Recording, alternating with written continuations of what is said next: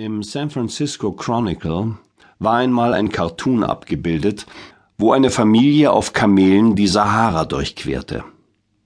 Auf dem ersten Kamel saß der Vater mit einer Menge Decken und Taschen. Auf dem zweiten folgte die Mutter und danach kamen auf kleineren Kamelen die Kinder. Der Vater sprach offensichtlich mit dem kleinsten Mädchen ganz hinten.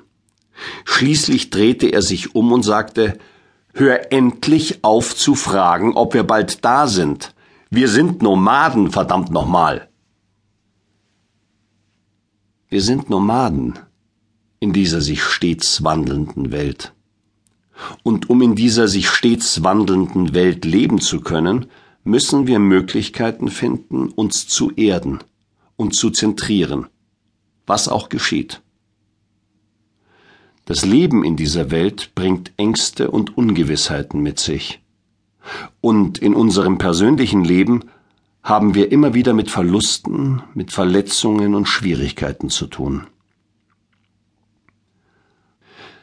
Es heißt, dass der Buddha sich in der Nacht seiner Erleuchtung unter den Bodhi-Baum gesetzt hat, um inmitten aller weltlichen Dinge zu erwachen und sein Herz zu befreien. Während er da saß, überkamen ihn Ängste, Zweifel, Versuchungen und Begierden, Sucht und Aggression und Verzweiflung.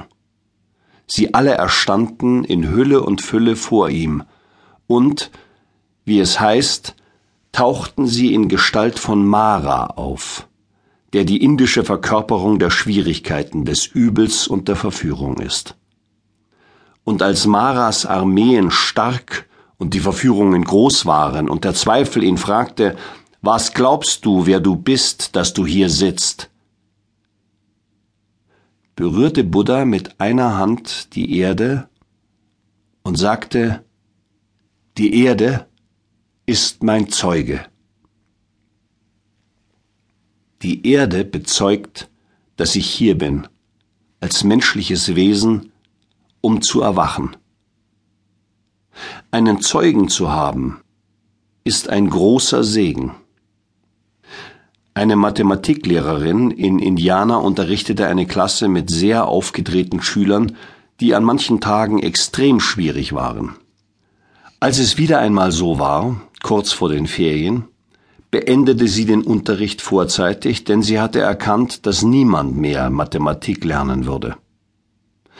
Stattdessen schrieb sie die Namen der 31 Schüler an die Tafel und forderte die Klasse auf, sie abzuschreiben. Nachdem alle das getan hatten, gab sie ihnen 15 Minuten Zeit, in denen sie neben jeden Namen etwas schreiben sollten, das sie an dieser Person gut oder schön fanden oder bewunderten. Dann sammelte sie die Blätter ein und schickte die Klasse nach Hause.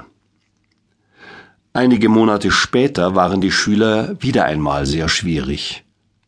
Und auch diesmal beendete die Lehrerin den Unterricht vorzeitig und sagte, ich habe etwas für euch.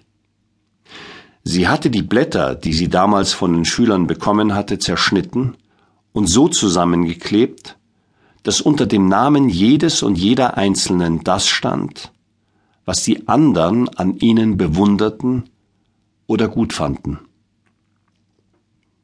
Einige Jahre später erhielt die Lehrerin einen traurigen Anruf von der Mutter eines ihrer Lieblingsschüler. Nachdem er die Highschool beendet hatte, war er in die Armee eingetreten und im Nahen Osten getötet worden. Die Mutter fragte die Lehrerin, ob sie als seine Lieblingslehrerin nicht zu seiner Beerdigung kommen wolle. Als dann alle am Grab standen, um sein Leben zu ehren und die Zeremonie schließlich zu Ende war, trat die Mutter zu der Lehrerin und sagte Mein Sohn hatte nur sehr wenig bei sich, als man seine Leiche gefunden hat. Aber das hier war auch dabei. Und damit nahm sie das Stück Papier heraus, auf dem die 31 guten Dinge standen, die seine Mitschüler über ihn aufgeschrieben hatten. Man sah dem Papier an, dass es oft zusammen und auseinandergefaltet worden war.